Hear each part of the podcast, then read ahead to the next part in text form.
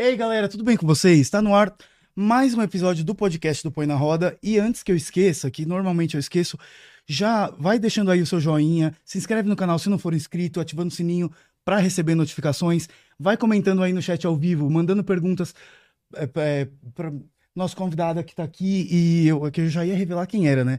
Que acho que alguns de vocês já sabem, que essa pessoa é sem dúvidas parte da história LGBT e mais do Brasil.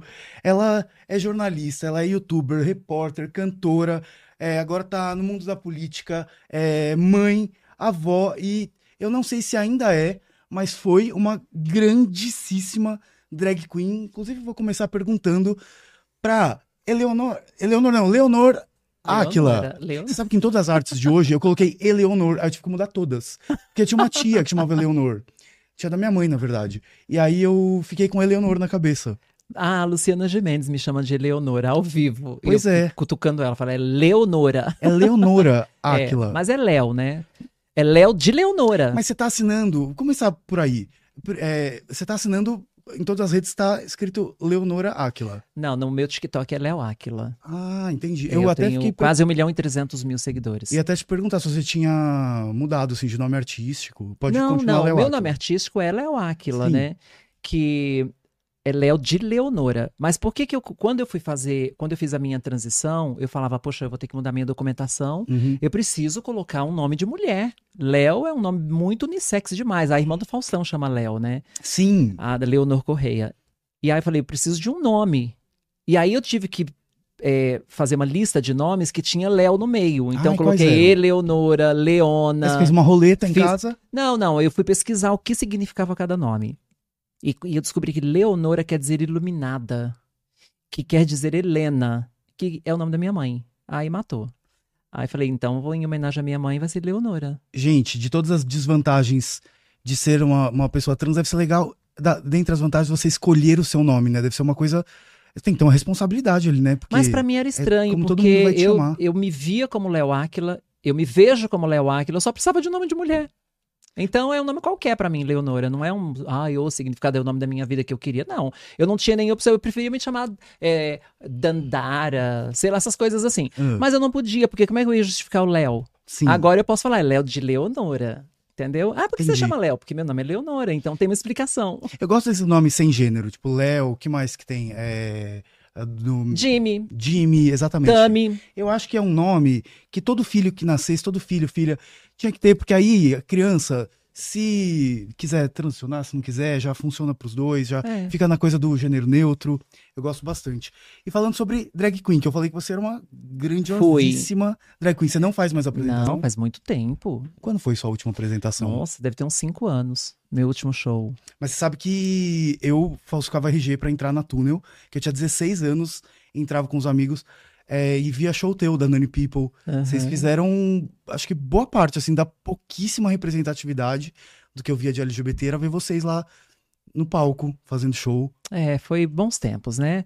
Ah, eu vi um vídeo seu falando, acho que você estava com o Ícaro. Ícaro o que, ah, Ícaro, a gente ama você. Um beijo. Ah, falando que se. Imagina se a gente tivesse internet naquela época, né? A gente conseguiu ficar famosa no Brasil Sim. inteiro sem internet e sem televisão, porque televisão veio depois pra gente. E não tinha, não era comum você ter famosos LGBTs assumidamente, né? Não, não era. Era uma coisa quase assim, era famoso no meio da boate, do- era uma Uhum. coisa quase Era o gueto. um sucesso é, dentro do gueto. É, só pra bolha. Porque eu lembro que assim, se eu fosse falar com pessoas no trabalho, no, na- no colégio, ninguém sabia. Aham. É. E você sabe que eu me incomodava assim, quando eu. Assim que eu me assumi gay primeiro, né? 18 anos, aí com 20 anos, 22 anos ali, eu comecei a fazer show. E eu não conhecia boate gay, porque eu já comecei na televisão. Eu já Ah, é? comecei no show de calouros do Você não Silvio foi da boate Santos. pra TV? Não. Eu fui da, da TV, então eu já nasci, eu já brotei nesse mundo gay famosa. Por quê? Eu ganhei o show de calouros do Silvio Santos com cinco vitórias. E naquela época eu não sabia, porque eu não era do meio gay, Sim. eu não sabia, mas era o concurso mais desejado por todos os transformistas e drag queens da época. Mas você não era do meio gay? Como que você foi se montar? Como que você. Porque eu via na Conheceu. televisão e falava, eu acho que eu faria bem isso. Ah, não é o meio gay, é o meio Silvio Santos. É, o meio Silvio Ah, Santos. entendi. Eu via no Silvio Santos e eu falava. Aí um dia eu lembro que tava, passava domingo à tarde, eu tava em casa, eu, minha mãe e meu pai na cama, assistindo. Aí eu vi um show, acho que era o Eric Barreto. E eu falei assim, eu acho que eu faria bem esses shows, assim. Aí minha mãe falou, não, mas isso é coisa só pra viado. Minha mãe falou exatamente assim. Ela achava que você era um menino hétero. É. Eu Não, ela fazia, tava de cega, né? Porque eu sempre fui uma garota. Aí ela pegou e falou assim, mas isso é coisa pra viado, você não é viado? Aí eu falava, não, isso é coisa pra artista. Não tem que ser viado, tem que ser artista, basta ser artista. E eu sei que eu sou artista. Porque eu cresci falando que ia ser famosa, eu cresci com seis anos de idade, eu já sabia que eu ia ser uma pessoa de televisão, uma pessoa conhecida, eu já sabia. Aí você foi atrás de se inscrever. Fui, fui lá no SBT, fiz um teste, me inscrevi. Só que eu não tinha feito, nunca tinha feito show, então não tinha produção, não tinha maquiagem, não sabia maquiar, não sabia nada. E aí eles me chamaram pra participar, tinha que ter cinco vitórias se- consecutivas, sem nenhuma derrota, né? Sim. E aí eu fiz a primeira apresentação e ganhei da minha concorrente. Aí eu fiz a segunda apresentação, só que eu não tinha repertório. Então, na terceira apresentação, não tinha mais produção, não tinha roupa, não tinha nada. E eu cheguei no SBT chorando. Eu não tenho roupa, eu não sei o que fazer, eu não queria parar. Aí eles me indicaram a 25 de março, o amor descobriu o paraíso. Gente, Foi muito legal. Aí eu, eu, eu brinco que eu desci a ladeira Porto Geral rolando e já saía montada.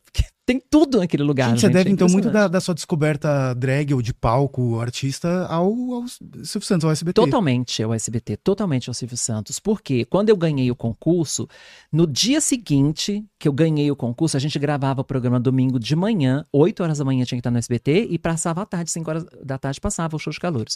No dia que eu ganhei, meu telefone, meu telefone não, telefone da vizinha, porque eu não tinha telefone em casa, telefone Uhum. naquela época era coisa pra rico, o telefone da vizinha era o que eu dava pra contato. Não parava de tocar. Aí eu comecei a trabalhar e viajar o Brasil inteiro. Aí eu virei a Léo Aquila, que Aí você descobriu o boate É, gay. A primeira boate que eu me apresentei, eu nunca tinha entrado, foi a Nostro Mundo. Ah, eu não tinha- cheguei a conhecer, mas é histórica, né? Histórica. Era uma, a boate mais antiga da América Latina, a boate gay mais antiga da América Latina. Que era da Condessa Mônica. Gente, olhando pra você, não dá pra acreditar nem que você era nascida. Mas eu era, já tava lá. E aí eu peguei. Só que o que, que aconteceu? Eu, eu, eu sempre me incomodei de ver as coisas muito estáticas, muito paradas. E eu cheguei na época com uma novidade de shows, uma coisa futurística, fazendo vitrine viva que ninguém no Brasil fazia. Eu fui uma das primeiras pessoas no país a fazer e tal. E aí, aquilo foi uma revolução. Né? Então elas, ela- elas eram na época muito vedetes, Uhum. todas de meia, de luva. Aí eu chego com a cara toda pintada de prata, fazendo aquelas coisas super futuristas assim. As boates iam ao delírio. Né? Só que aí o primeiro cachê que me pagaram era exatamente o valor que eu tinha gastado de táxi. Aí o Joãozinho, que era o diretor artístico, me deu os, era 30 reais. Me Meu deu, Deus. Me deu os 30 reais, eu guardei e pensei, é o dinheiro do táxi, porque foi o que eu gastei. Aí fiquei sentada lá esperando meu cachê. Aí veio o primeiro elenco, veio o segundo elenco, eu já tinha me apresentado, todo mundo foi embora, a boate fechando e eu esperando. Aí Joãozinho chegou e falou assim: Ô gata, a boate tá fechando, você não vai embora? Eu falei: Não, eu não recebi ainda, eu tô esperando. Ele falou: Eu já te paguei. Não te paguei? Eu falei: Não, você me deu 30 reais. Ele falou: É o cachê. E aí, você esperou até semana que vem? Fez outra apresentação? Aí eu falei-? Não, eu saí de lá pensando: Vou passar fome, gente. E aí começa a minha luta por uma valorização da classe. Gente, foi meio providencial, sem querer você tocar nesse assunto, porque duas semanas atrás houve uma problematização comigo na internet. Por quê? Eu vou aproveitar pra tocar nesse assunto, porque acho que é oportuno. Inclusive, imagina, ela levanta aqui e fala: tô indo embora, tchau. O que aconteceu? Eu tô voltando com o canal. Aham. Eu tava um ano e pouquinho sem trabalhar. E eu tive uma ideia de, um, de uma vinheta de uma semana, sabe jornal de, de- jornal, redação de jornal, de Recorte, Jornal Nacional. Eu falei, gente, ia ser muito legal se fosse uma redação que são só drag, assim, que já que é só notícia LGBT de uma semana. E eram uns curtas, rapidinhos, que iam passar atrás. Só que o que acontece? Eu não tinha um, um orçamento separado pra isso. Aí que eu fiz, eu fui no Instagram e postei assim.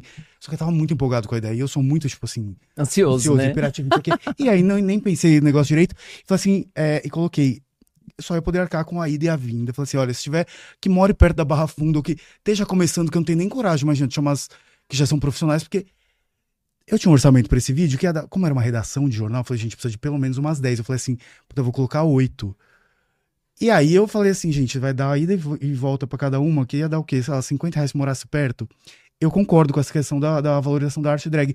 Só que aí no que eu postei foi uma coisa muito inocente. E aí caíram em cima de mim na internet, com razão, porque a arte drag realmente ela vem sendo valorizada cada vez mais, mas ainda é muito desvalorizada, né? Assim, e é um trabalho que se gasta muito e tudo mais.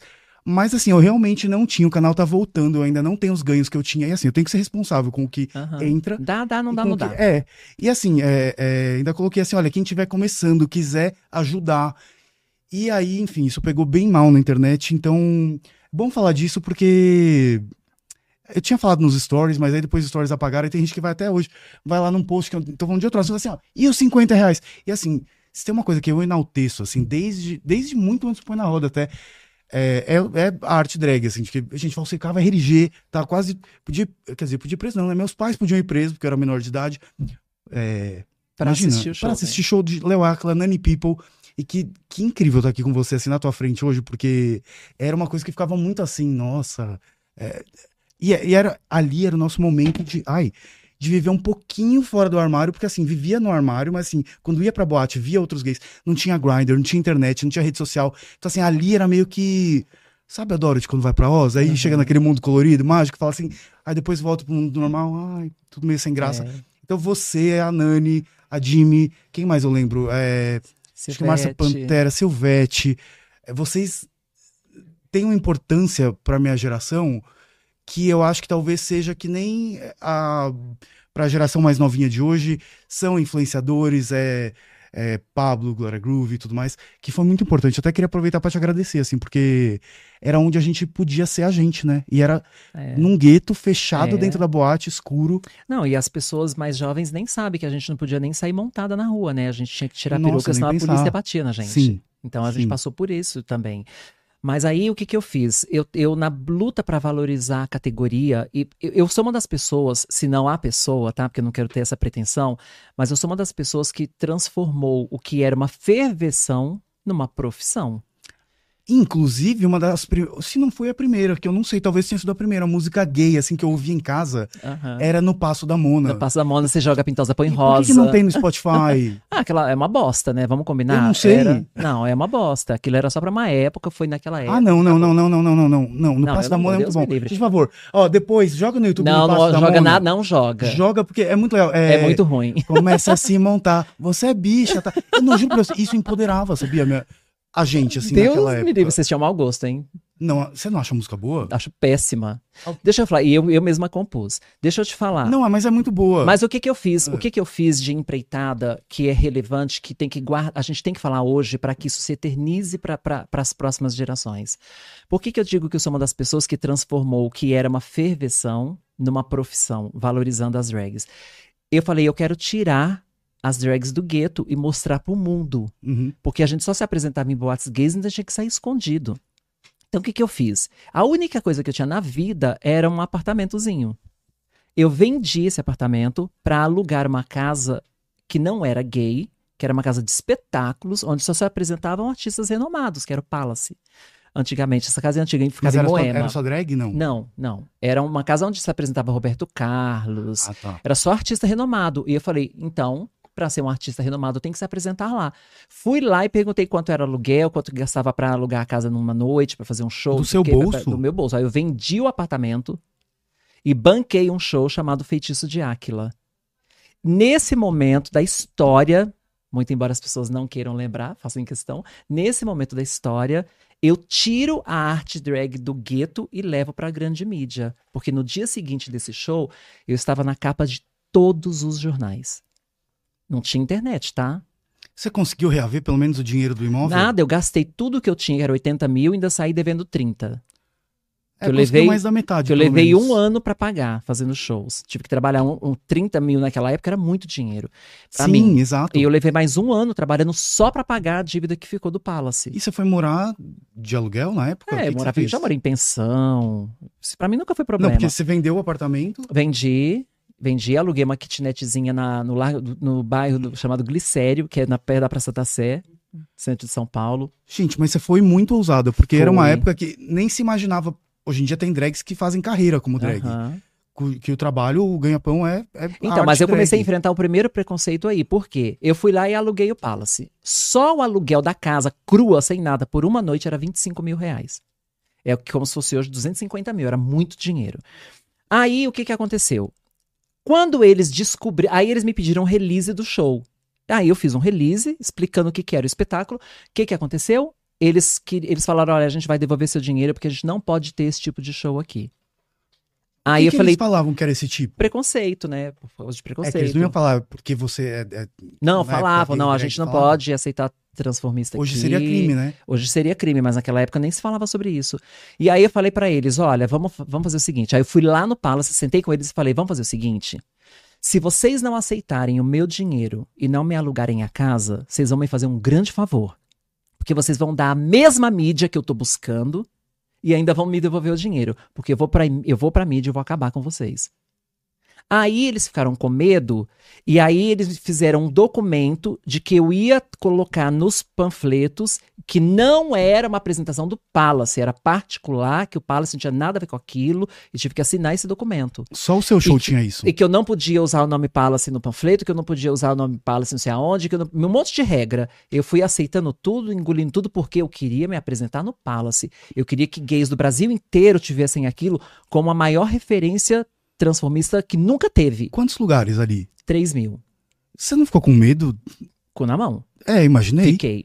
Fiquei, mas eu, eu peitei. Eu sempre fui muito corajosa, né? Eu tô vendo. E aí não, eu você começar no Palace? Fui lá, 25 bailarinos, uma puta produção, um baita de um cenário, eu descia do teto vestida com massa de borboleta gigante. Alguém te dirigiu? Tipo, Não, eu mesma dirigi tudo. Eu mesma montei tudo. Sempre me dirigi. Todos os espetáculos que eu fiz, eu mesma criei. As músicas eu mesma escrevia. E aí foi um baita de um show. Eu lembro que no dia seguinte, eu tava na capa de todos os jornais, contra a capa da revista Veja. Assim, foi bombástico. Aí os programas de televisão começaram a me chamar. E o primeiro que me chamou foi o programa da Hebe.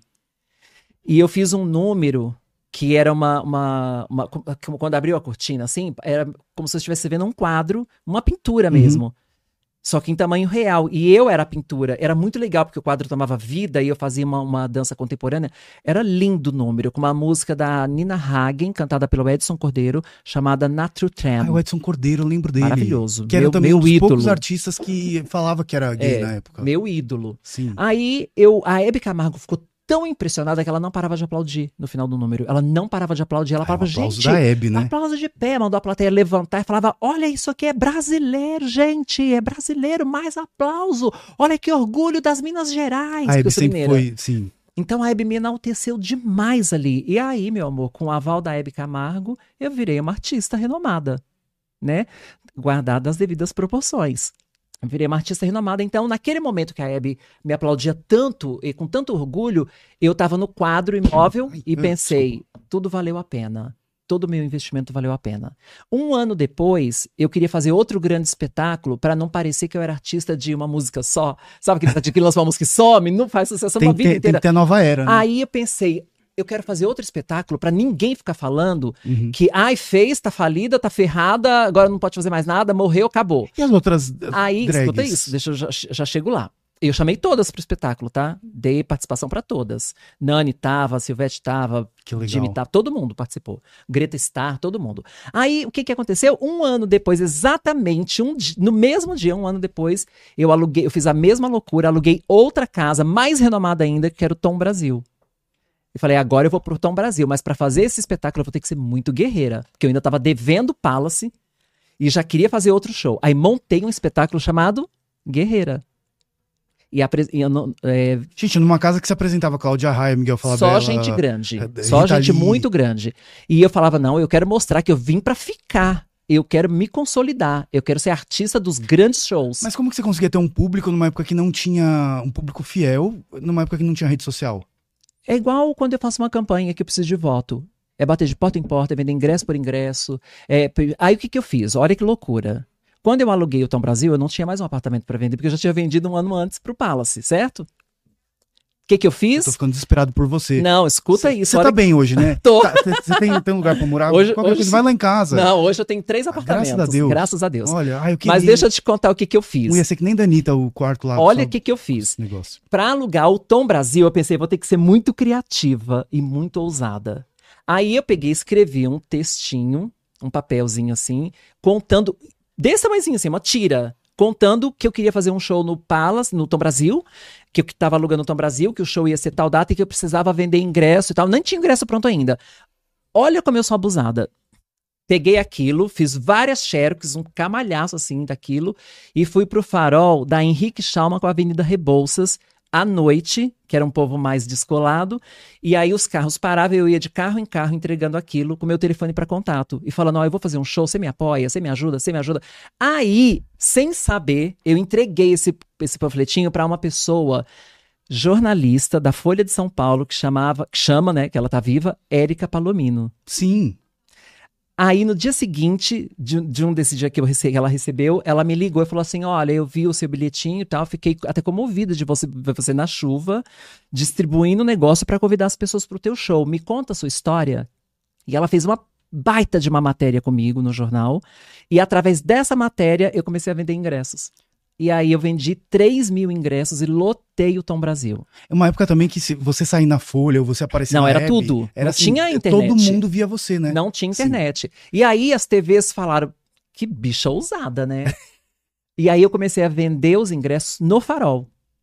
E vendia, vendia, vendia nas bots gays. Mas você batia- só, só chegava vendendo, você fazia alguma performance quando Não, tava no não, vermelho? vendia. Não. Ó, eu vou fazer Tá. um show, você não conhece, você não compraria um ingresso meu?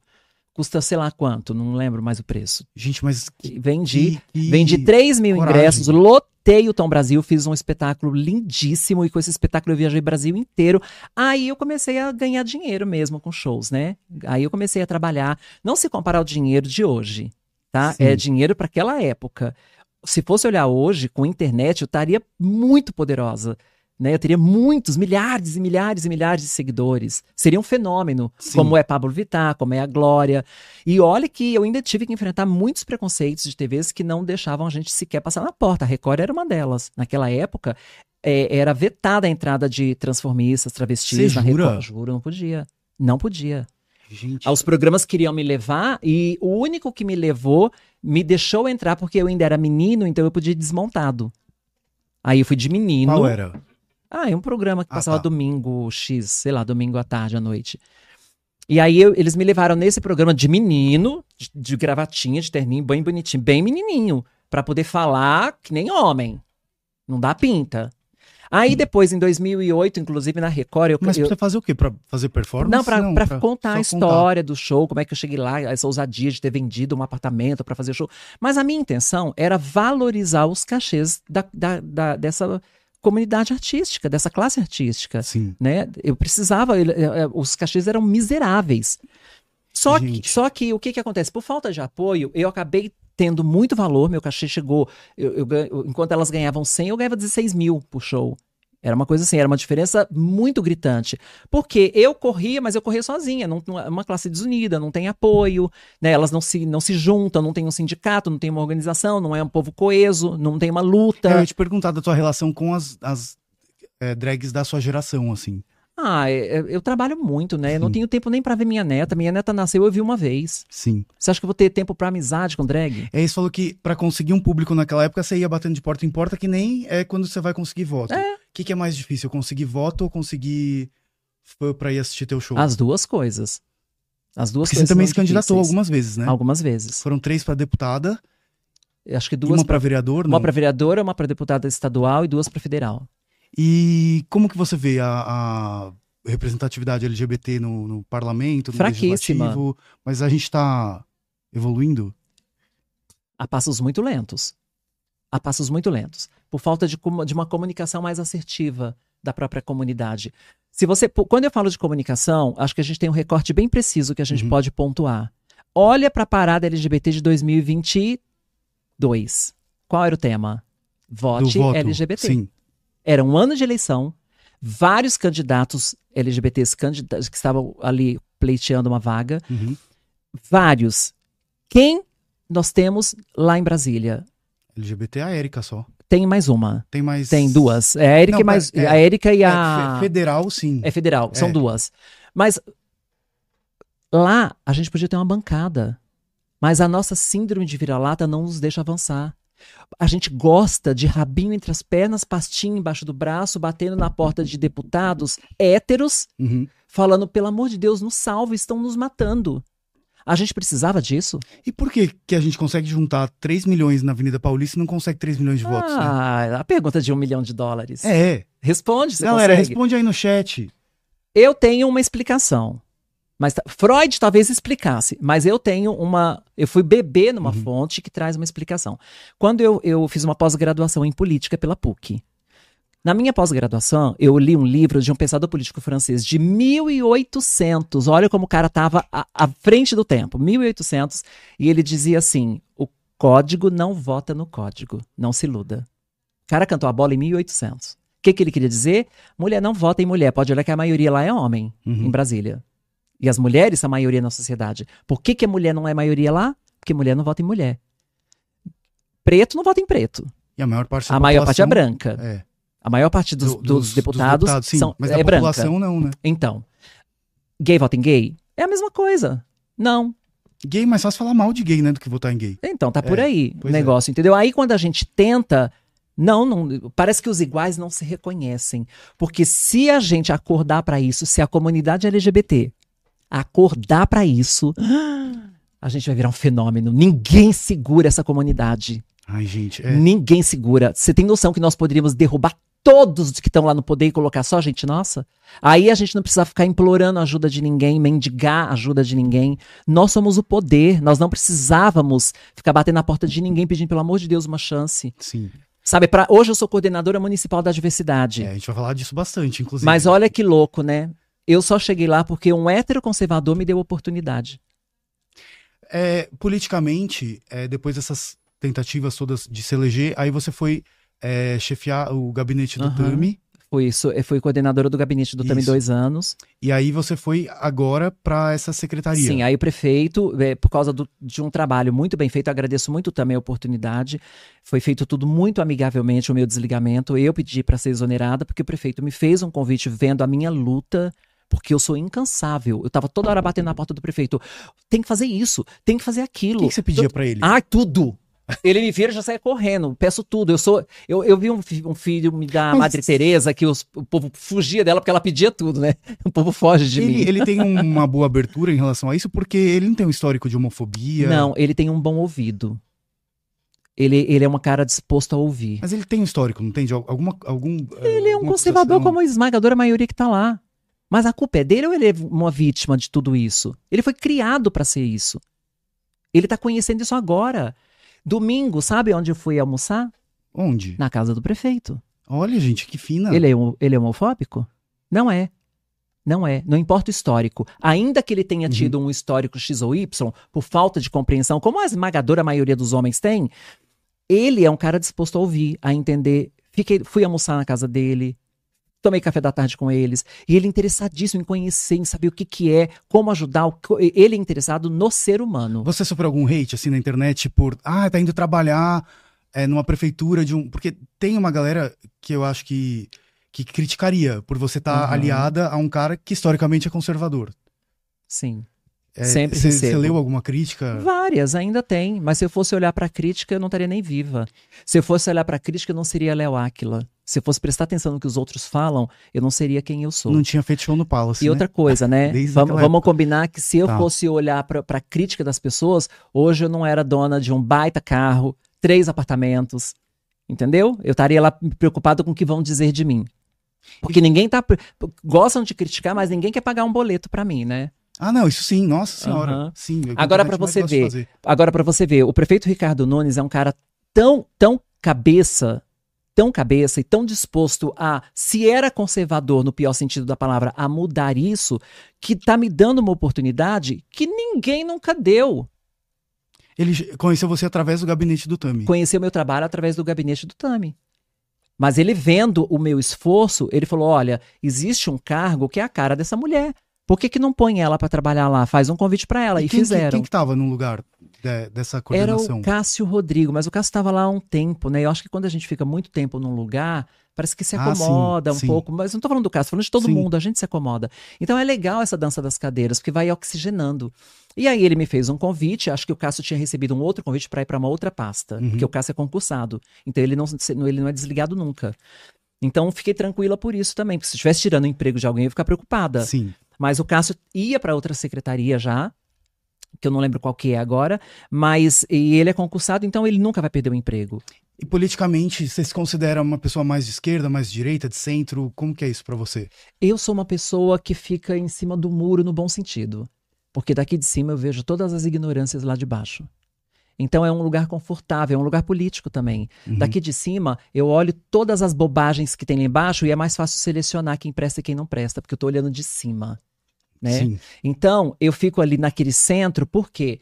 Porque, para mim, política tem que ter diálogo.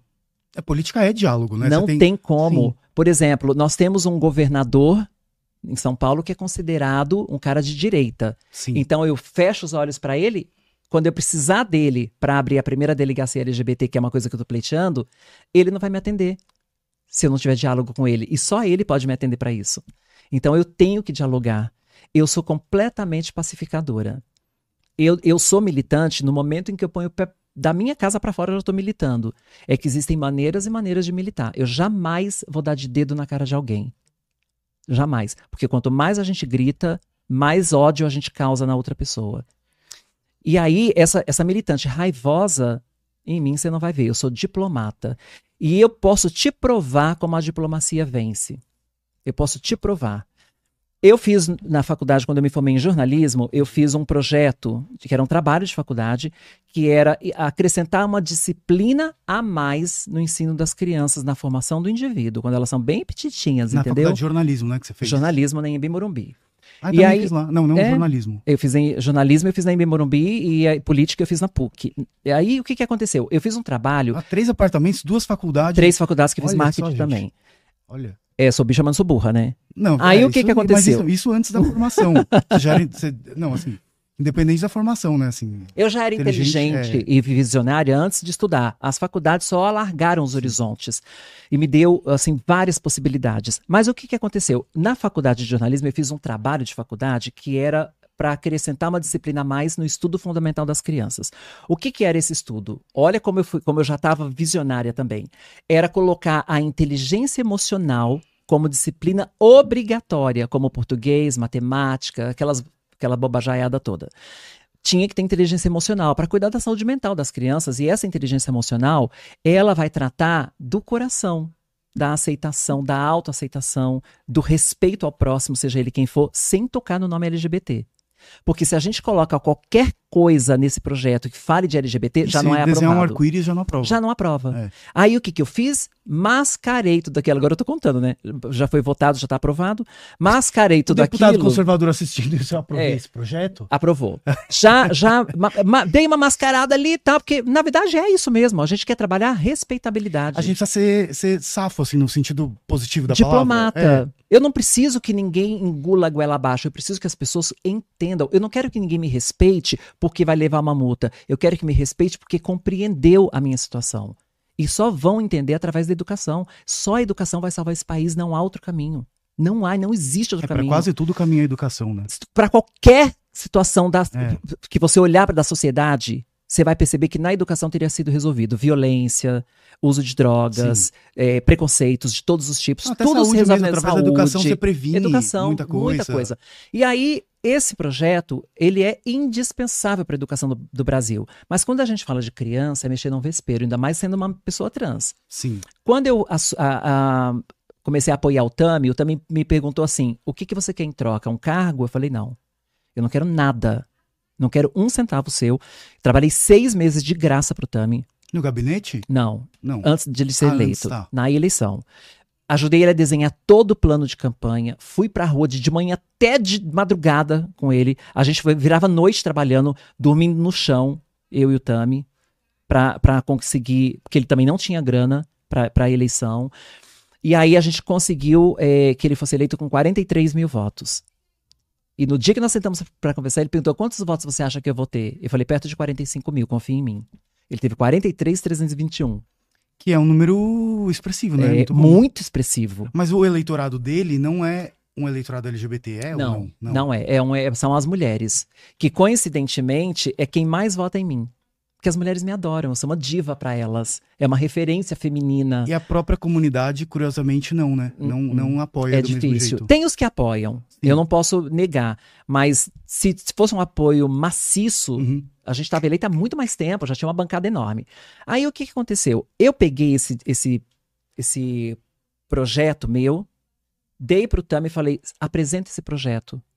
Porque eu não fui eleita, mas se você Uhum. foi e eu te ajudo a ser, você apresenta o projeto. É só isso que eu quero. Era o que o projeto? Projeto de inteligência emocional Ah, nas sim, escolas. sim, sim. Aí o Tami concordou. Só que quando ele foi eleito, que nós ficamos muito felizes, quando ele foi montar o gabinete, eu parei de trabalhar com ele e voltei a trabalhar com as minhas coisas, com rede social, pintando os meus quadros, é, fui pra TV, inclusive esse esse quadro meu, né? Fui pra TV e tal, voltei pra TV e tava trabalhando. Aí eu recebi um telefonema do Tami falando assim: ó, eu sei que você não me pediu nada em troca, mas eu preciso de você no gabinete. Porque você me ajudou a construir essa história até aqui. A gente não pode ficar sem você. Vem ser minha coordenadora. Que legal. e aí eu isso. conversei, foi muito decente da parte dele. Aí eu conversei com a Sônia Ah, mas Abrão. ainda que não foi uma troca, tipo assim, eu vou te ajudar aqui, É, sem não, não receber, foi, não. Mas se você ganhar... Eu só queria que ele apresentasse o projeto de inteligência emocional nas escolas, que era, que era meu, meu bebê, sabe? Aquele Uhum. É, meu xodó, aquele projeto. Aí ele pegou e falou assim: olha, então vem pra você me ajudar a apresentar esse projeto. Aí eu conversei com a Sônia Abrão, porque eu teria que sair da TV. A Sônia Abrão falou: vai. Você era repórter na tarde sua? Eu era da bancada. Tá. comentarista. Aí a Sônia Abrão falou: vai, porque essa é a sua vocação. É aí que você vai crescer. É, você sempre quis isso, aproveita. Chorou. Eu chorei com a Sônia Abrão e tal, que a gente se adorava no, no programa. Trabalhar com ela era uma delícia. E aí eu aceitei o convite do Tami, rompi com a TV, pedi demissão e fui trabalhar com o Tami. Fiquei dois anos. E nesses dois anos eu vim fazendo muitos contatos, né? Me fazendo muito presente, batendo na porta do prefeito, conscientizando ele das coisas, mostrando as coisas. E eu- quando eu percebi que ele era um cara super carinhoso, adorava conversar comigo e disposto a me ouvir, aí a coisa mudou. Você acha que mais o fato de você ser famosa, já ser conhecida, acho que ajuda, né, Ajuda um também? É. pouco. Mas, Mas ajuda. lógico que não garante que ele vá continuar. É, mas ele, eu acho, simpático. ele é um cara maravilhoso. Eu adoro o prefeito Ricardo Nunes. Adoro. Ninguém conhece São Paulo, né? Quem é, Mas quem é deviam conhecer. vendo... Deviam conhecer, porque é um cara espetacular.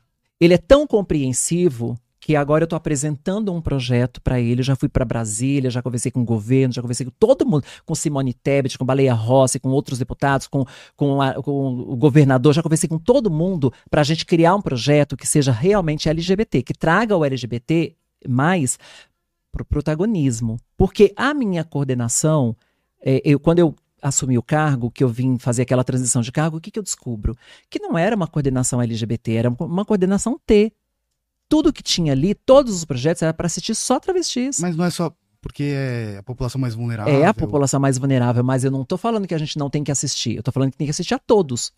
Tipo, Então- não, não tirar, Não tirar. adicionar. A gente adiciona. Então, o que, que eu fiz? O- lá nós temos um projeto que chama Transcidadania, que é lindo. Foi feito pela Haddad, não foi? Foi. Quando ele entregou a prefeitura. E se manteve esse projeto nesse Se tempo? manteve e cresceu. Ai, que bom. Cresceu, cresceu muito. A nossa meta já é de 1.020 bolsas até o final do ano. Eu achava que ele saindo do governo, esse projeto poderia. Não, ser- nunca foi tão grande. Nunca foi tão grande. Até porque acho que se eles excluíssem isso, porque acontece muito isso no Brasil, né? Quando entra o político de outro partido, Troca tudo. né? troca o que o outro fez, acaba com. E as coisas nunca vão pra frente, né? A gente fica sempre dando pra frente, pra trás. E eu achava que quando o Haddad saiu da prefeitura que eles iam tirar esse projeto, mas também ia ter bastante barulho, né? Se tirasse. Não só não tiraram, como potencializaram. Porque era 100 bolsas, agora vai ter mil. Olha como a gente conseguiu avançar. E o Transcidadania, Ah. ele assiste às trans por dois anos. É uma bolsa para que elas possam estudar. Sim. Só que o que, que eu descobri assim que eu, que eu entrei? Que o Transcidadania, dois anos apenas, não é suficiente para as trans que estão mais atrasadas na escola. Porque a evasão escolar é muito grande com as trans. Porque são expulsas, não aguenta a pressão. Tem umas que são expulsas de casa, não é nem muito jovem ainda. é. ainda, Então tem essa vulnerabilidade. A gente sabendo disso, eu conversei com o prefeito, e o prefeito topou que a gente eh, tramitasse tudo direitinho, de- conforme as Uhum. leis e, orçamenta- e orçamentos lá, para que passasse o Transcidadania de dois para três anos. Olha que avanço em dois meses que eu tô lá. Sim. Que é dois anos desde que ele existe. Aí são três anos pra todas ou é pra essas que precisam mais? Então, aí a gente cabe uma análise, porque se ela que com dois anos é o suficiente para ela concluir o ensino médio, fica com dois anos. Se não é, fica com três anos. Sim. A gente vai analisar. Aí essa que concluiu, que com dois anos dá para concluir, usa o terceiro para fazer uma capacitação, entendeu? Então a gente está é colocando mais, é dando mais, é ajudando mais para que essas pessoas tenham autonomia. Vocês veem o resultado, assim, delas é, terminando o curso e já conseguindo emprego e, Então, deixando a rua? ou- Isso é o grande problema, porque o projeto, esse programa, assiste elas por dois anos, elas vão lá e se Uhum. formam. Aí as empresas contratam. Então, É difícil, é muito difícil. Mas o que que a gente tá, como é que a gente, como é que eu penso em resolver isso? Abrir um empreendimento, um local que seja o prédio inteiro LGBT, uma torre de 24 andares, todo LGBT. Porque aí a gente dá emprego para essas trans que se capacitaram, que estão preparadas para o mercado de trabalho, para os LGBTs que estão desempregados, principalmente os mais afeminados, né? Sim. A gente pega essas pessoas e dá uma empregabilidade. Vamos ter um restaurante escola lá no quinto andar, que é todinho de drag queen, aos mods Ai, do, do. Lips, porque eu fui para Nova York e eu vi esse restaurante lá e eu fiquei apaixonada, chama Lips. Nem e, sabia. É, e só drag queen que trabalha. Os garçons, os balconistas, é tudo drag queen. Você vai pôr sal na, na batata e cai glitter, não é? É, uma uma delícia. delícia. Não, tô, tô brincando, vai. É. Mas aí eu fiquei apaixonada e voltei com essa ideia na cabeça. Falei, um dia a gente vai ter um lugar desse. Se a gente tem um prédio inteiro, a gente vai ter espaço para todas as siglas, São né? Paulo é uma cidade que cabe isso, né? Que pede isso, porque. São Paulo é uma cidade extremamente diversa, que tem uma cena é, LGBT, assim, extremamente rica, né? E que não é divulgado. É, então, a gente poderia potencializar, né? A gente poderia transformar isso num, num símbolo do Brasil, porque vai ser uma referência mundial. Não tem isso no mundo inteiro, isso que eu tô pretendendo fazer. Chama Casa Arco-Íris. E é um prédio de 24 andares. E aí não tem uma posição que tenta frear isso, que nem tinha com material anti-homofobia no ensino, que nem tinha. É. Mas, mas se a gente acha quem pague, não tem quem freia. Eles tentam frear quando eles têm que aprovar um orçamento. A, a maneira como eu estou desenhando tudo não vai precisar do orçamento da aprovação de ninguém. Ou será que essa onda conservadora também que tá dando uma. uma- Tipo, já, já teve assim seu auge e tá, tá caindo, talvez? Não. Ah, eu acho que quanto mais a gente avança, mais eles batem. Então É, a quanto gente. mais a gente sai do armário, mais a gente aparece. E Claro. aí também a. a- Prego que se destaca leva martelada. Vão tentar bater? Vão tentar bater. Mas, amor, respeita a minha história, né? Acostumada a apanhar mais do que eu, isso não vai me intimidar. E eu vou colocar esse prédio de pé. Eu já tenho todas as cartas na manga. Eu vou colocar esse prédio de pé. Só falta conversar com uma pessoa, só falta uma assinatura. E é exatamente do prefeito Ricardo Nunes. É, sabe que pelo canal eu fui convidado a cobrir várias paradas assim no mundo. E eu. A, a nossa parada é a melhor, é a maior. Aham. É, ninguém sabe. Se tem uma coisa que o brasileiro sabe fazer é festa, né? Impressionante. Ah, é. Porque assim, não tem uma boate aqui que nem são as boates de lá. É, e, e eu acho muito pouco divulgada a parada de São Paulo pro tamanho dela. Porque quando você vê os gringos que vêm pra cá por acaso na parada, eles vêm, eles ficam assim, ó, apaixonados, assim, eles ficam, eles ficam loucos. Porque lá fora não é, não é essa festa desse tamanho. E você acha que a gente vai caminhar nesse sentido de divulgar mais São Paulo como um destino. É, é estranho falar gay friendly, né? Assim, tipo, ou- mas que, que recebe bem esse público. Mas eu quero transformar o Brasil, a começar por São Paulo, pela Casa Arco-Íris, no grande referencial LGBT do mundo. Eu quero que gays do mundo inteiro venham para o Brasil só por causa da Casa Arco-Íris. E eu vou conseguir. E aí as pessoas vão ver que nós somos protagonistas organizados, que a gente sabe realmente fazer política pública, É, que as trans, isso, né? as trans vão sair do Transcidadania formadas, não vão precisar ficar batendo de porta em porta para ver se conseguem um emprego sendo humilhadas. Uhum. Vai lá na Casa Arco-Íris que vai ter a vaga dela. São 24 andares. A gente pode levar várias empresas que são simpáticas à nossa causa, vários artistas. Vou convidar a Xuxa para ser a madrinha, a Adriana Galisteu. Já tá tudo desenhado, já tá tudo fechado. Todo, com todo mundo eu já conversei, na verdade, né? Só falta o Ricardo Nunes, o nosso prefeito. Que eu vou sentar para conversar com ele, para apresentar o projeto para ele. Lá nós vamos ter também a primeira delegacia LGBT. A gente tem o, de, o DECRAD, mas é de crimes. Então, é- mas é geral, né? É, É, muito geral. abrangente. Sim. E tem um braço lá que é LGBT. A gente tira esse braço LGBT do Fazendo DECRAD LGBT. e traz pra cá. Só LGBT. Né? Mas eu pedi com viatura LGBT com tudo. A gente quer a Beyoncé e a Lady Gaga sendo presa que nem no clipe de telefone. Adoro. Na inauguração. Então, é, é, é preciso a gente ousar. Sabe? Aquilo que eu fiz, aquela revolução que eu fiz na minha vida, na minha carreira, quando eu recebi 30 reais de cachê, que eu não me conformei, é a mesma revolução que eu quero eu não me fazer. conformei Tô que você vendeu falando. seu apartamento. Tô falando. Não. É, Para de me ainda. Não, eu tô então. Ó, muito, tá, Tá muito. tá, muito. A gente que não me avisa. Eu tô avisando. Não, sim, mas é, me, me fala Posso aí, falar? Dá, dá um sinal. Posso falar? Lógico, tudo seu. Você que é entrevistado. A, me- a mesma revolução que eu fiz na minha vida, quando eu não me conformei em receber 30 reais, que eu achei aquilo um desaforo, é a mesma revolução que eu quero fazer no Brasil agora, de nós não sermos uma referência mundial com a nossa comunidade LGBT, e será. Eu vou fazer com que seja. E isso vai, já tem nome, é Casa Arco-Íris. E nós vamos fazer esse projeto acontecer, nem que eu tenha que buscar dinheiro internacional. Nem que eu tenha que buscar dinheiro de ONGs internacionais que apostam nessas causas. Porque o projeto é fenomenal. E a gente vai fomentar turismo, turismo LGBT, que é poderoso aqui. É, a gente vai empoderar a comunidade LGBT num tanto que elas nunca viram isso.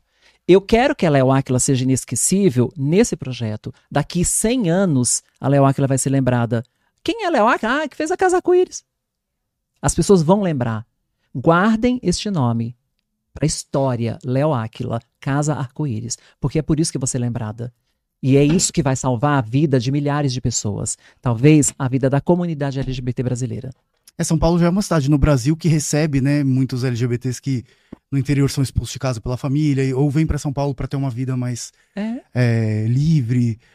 E, E a gente vai ser empoderar isso. Sem contar que a gente revitaliza o centro, né? Que está precisando ser ocupado para ver se a gente, é, ocupando espaço, a gente tira o espaço de Cracolândia, por exemplo, que está tirando o direito das pessoas de ir e vir. São vítimas do sistema? São. É um problema de saúde pública? É. Mas isso não minimiza o sofrimento de quem mora e trabalha no centro.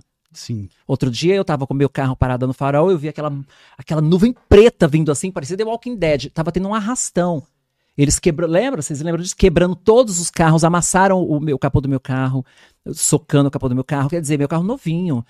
Você vira vítima, refém total daquilo. Não é um problema de polícia, não é a violência que vai resolver. É uma coisa multidisciplinar, porque é um problema de saúde aquilo. Sim. Né? Não, se, se que só- bater. é. A Erika Hilton falou isso: se bater e adiantar, você já teria resolvido. Sim. Né? É porque se, se é, você meio que tá enxugando gelo, né? Porque assim, você prender o traficante, vai vir outro, porque assim, é coisa da oferta e demanda. É. Se você coloca a polícia pra simplesmente jogar bomba e dispersar, depois eles voltam. Tem que ter um mega projeto E é um multidisciplinar. projeto a longo prazo, A né? Porque no longo Brasil prazo. é muito difícil você a conseguir, longo porque prazo. Aí troca o governo, aí acaba com o projeto É. anterior. Mas alguém tem que coisa- ter mão de ferro para combater isso, para ajudar essas pessoas. Não é maltratar, não é bater. É para é pra resolver. Vai combater, vai bater, prender o traficante. Não o usuário. O usuário precisa de tratamento. Aquilo é um problema de saúde pública. Sim. né? Só que as pessoas que não são usuárias sofrem as consequências. Eu conheço pessoas que moram no centro que tiveram que abandonar seu apartamento porque não conseguem entrar em casa. E aí não consegue nem fazer nada com esse imóvel, né? porque não vai conseguir alugar, não, vai Não. conseguir vender. Não Desvalorizou o imóvel, tá lá fechado, tendo que morar de favor na casa dos outros porque não consegue entrar em casa porque tem que atravessar a Cracolândia. Voltando para como que chama? Coordenaria, Secretaria Coordenação de, de Políticas... da diversidade. É. Tá. É, você falou ontem, eu tava vendo sua live no TikTok, Aham. que vão ter novidades na parada desse ano. Fiquei muito curioso. Vai. Se aí você só falou isso, não deu nem, nem deu um spoiler. spoiler para deixar para guardar para você. E, ai, mentira. Conta aqui. Você sabe que esse ano nós vamos ter, na, já está no calendário oficial, uma trans vai cantar o hino nacional numa versão ópera. É uma soprano. Não é muito chique demais? Na abertura, assim? É. Que legal. O que, que foi, Mar? Que incrível. É para olhar pro meu WhatsApp? Ah, tá. Olha o meu É. também? Não. Ah, tá. Então, a gente vai ter uma Ah, trans tá. na abertura cantando o hino nacional numa versão, ó- numa versão ópera. E... Como vocês acharam ela? É porque ela sou eu. Ah, mentira. Você canta ópera? Eu sou eu canto Também? ópera. É. Além de tudo? Nossa, quantas profissões você, você já teve, tem? É, Tipo, um- Amor, fome eu não vou passar. mil e um talentos, né? Se tudo der errado, eu vou pintar. Não pinto bem? Se tudo der errado, eu vou pintar. Fica em casa pintando. Você sabe que em plena pandemia eu pintei e vendi pra Europa 160 quadros. Comprei um carro zero. Em Como que plena você faz? pandemia. Gente, olha, muito bom. É bom ter. é, E aí, paralela a tudo isso, toda essa história que vocês conhecem de televisão, de show, não sei o quê, eu tava estudando. Parece ser criativa pra todos os lados, né? A gente é multi, né? A gente tem que se virar. Eu tenho plano A. Se, se eu te contar a minha vida pessoal, mesmo você vai falar, caramba, É, eu tenho tudo cal-. Eu tenho tudo calculadinho, plano A, plano B, plano C, plano D, plano E. Eu não tenho como passar fome. Só se Deus realmente quiser me castigar muito. Porque se tudo der errado, eu sei pintar. Só se eu perder as mãos. Aí eu pinto com o pé.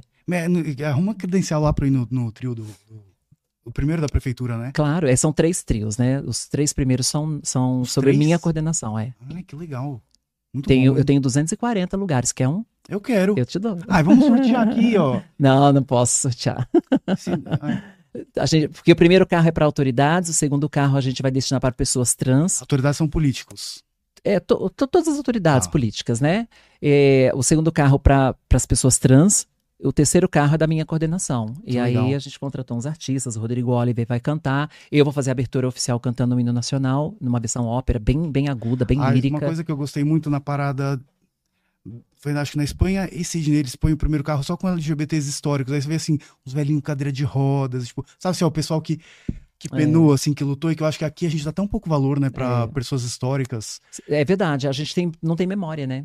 É, isso é mal do brasileiro, É, né? é. E aí a comunidade reflete. A isso. gente não tem memória. Inclusive, você sabe que nós não temos, nós temos cinco centros de cidadania e eu me perguntei como, enquanto coordenadora, por que não tem um centro de cidadania para pessoas LGBTs idosa, né, para essa geração? E aí eu conversei com o prefeito sobre isso e falou: abre um, pode, pode abrir um. Então eu já estou conversando com a SMADES, né, já estamos em tratativas, já, já está tudo tramitando a documentação para a gente abrir um centro de acolhida para idosos Ah, LGBTs. me chama quando for abrir, que legal isso. Ah, me chama quando eu ficar velho. Pensei que você ia falar isso. Não, também, também. Mas aí. aí Não, te chamo sim, vai Me ser muito chama. legal. Mas a gente tem feito um trabalho muito legal lá. Nós temos um programa que seria chama. maravilhoso. Me chama quando ficar velho. Nós temos um programa lá que se chama Desvendando Arco-Íris, que é um trabalho, é, é como se fosse uma capacitação, um cursinho, para sensibilizar as pessoas. Então, eu acabei de. Até saiu na Veja essa semana. Eu acabei de dar essa sensibilização para a Polícia Militar, que vai trabalhar na parada. Né, que é explicar quem é quem.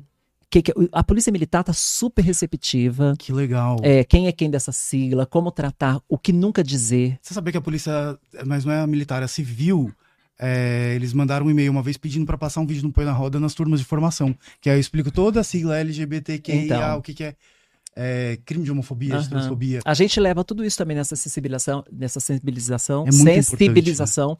E eu fiz para a Polícia Militar a semana passada e foi incrível. Porque não adianta só a gente ter, ah, é crime, mas assim, se a segurança pública não, não é instruída a saber o que, que é um crime, Aham. é, acontece que nem uma vez um amigo meu foi reclamar de homofobia que sofreu na rua e o policial falou, ah, cara, deixa o cara lá, é só a opinião dele.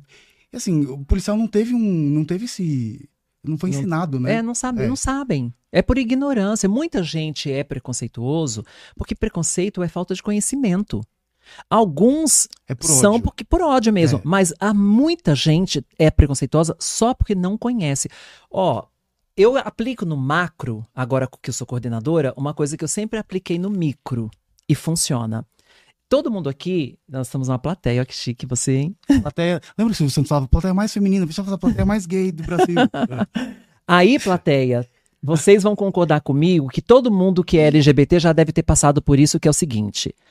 Você já conheceu alguém que não gostava de gay, mas quando te conheceu falou, pô, Comia, não, tô brincando, fala. é, comia e dava não, também, né? Também. Mas Lógico. alguém que, que conheceu vocês e depois falou assim, pô, até que vocês são legais. Nossa, por causa muito. de Por causa de Muito. você, eu aprendi a gostar dos gays. Você já também já aconteceu? deve ter parado. Isso já aconteceu tudo. muito comigo, de gente que não gostava de trans, mas quando me conheceu, passou a gostar. O preconceito acabou.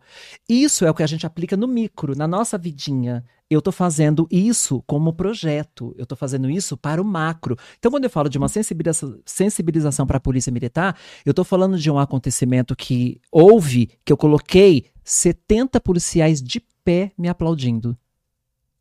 Sensibilizou ou não? Sensibilizou.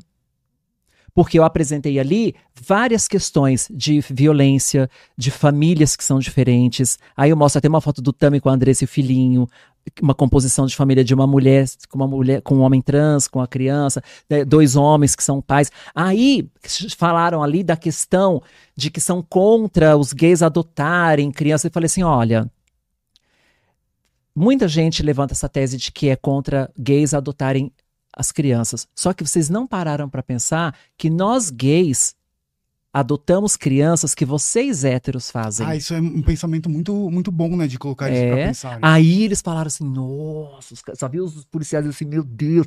Falei, então, sabe aqueles filhos que vocês héteros não quiseram, que vocês abandonaram, a gente quer. Aí cala a boca de todo mundo. E a gente tem a primeira geração, né? De casais de É. gays, lésbicas e adotando Sim, filhos e tem umas pesquisas assim dizendo que eles são crianças muito bem vão bem nos estudos, vão- são muito desejadas, né, muito, amadas muito. São pais, amados, né? São amados. Então, quer dizer, quando você tem uma boa argumentação, você quebra o preconceito. Falando nisso, você tem um filho, né? Eu tenho dois. Vitor, Vitor, O Vitor é meu filho biológico. sim. E o Wagner é o meu filho adotivo. A Wagner eu não sabia. É, o Vaguinho. Uma menina. Mas ele, é, qu- quando que você adotou ele? Quando, quando nasceu o Vitor, o Wagner também nasceu. E o Wagner é meu sobrinho. Ah, quando o Wagner nasce, como sobrinho, o pai morre. Teve uma parada cardíaca e morreu. E a minha irmã ficou desestabilizada emocionalmente por causa disso. Por causa da morte do marido. Aí você criou. Aí eu criei os dois. E vem cá, o Vitor, seu filho biológico, é de Uhum. uma relação com uma amiga sua. É de uma trepada. Não, mas cê- Não teve relação. Teve uma trepada só. Com uma amiga.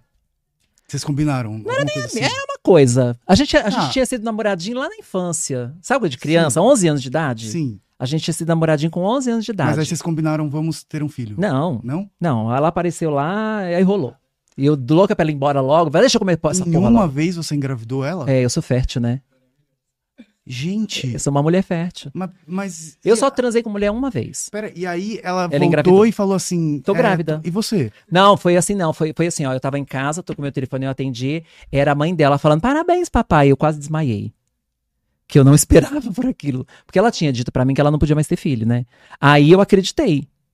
Mas e eu tá- fiz pra ela ir embora logo, amor. Eu queria me livrar daquela ostra. Tá. E Que aí, que eu e aí, não, não, coitada. Ela tá, você, é ami- você, Coitada de mim. você tem amizade Que com ela hoje? Você tem amizade com ela hoje? Não, ela. Não tenho inimizade, mas amizade também não. Mas Gosto dela porque eu respeito que ela foi uma ótima mãe aí, tá. pro meu filho. Meu filho é muito educado, ela é uma ótima mãe, mas ela ficou evangélica, aí fica chata, aquelas coisas, né? Aí ela tá casada com um pastor. é, eu, Tá. eu não lido muito bem com essas situações, né? E Então, o Vitor. É... o Vitor é meu amor. Mas ele encara que tem duas mães. Sim. Inclusive, ele fez questão de colocar Que na certidão de nascimento da minha neta duas avós. Ai, o meu filho é legal. maravilhoso.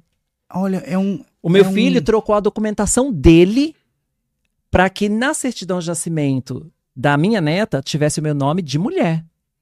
Meu filho é muito, muito, muito Vai gente ter três vovós? Hã? Vai ter três vovós? É isso? É Não, que são um duas. lado? É, mas aí tem o lado da esposa dele. Não. Ah, é, a outra avó, da, É. da, é, da mãe da menina. Olha, isso que é, É poder, da mulher fe- dele. poder feminino. Três avós. Tem só um vô e três avós. É, cara, e como é que.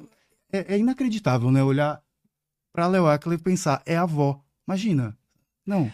Uma avó bem gostosa, Não. travesti, maravilhosa. Que orgulho que ela vai sentir. Não vejo a hora dela crescer. Cara, Tô bem, não tô? O pessoal fala assim pra mim, ai, me conta seu segredo de beleza plástica. na escola assim, ó. Dá isso aqui pra ela, pede pra sua mãe assinar. E o Vitor fala assim: a minha mãe cis ou a trans? Qual? É, né?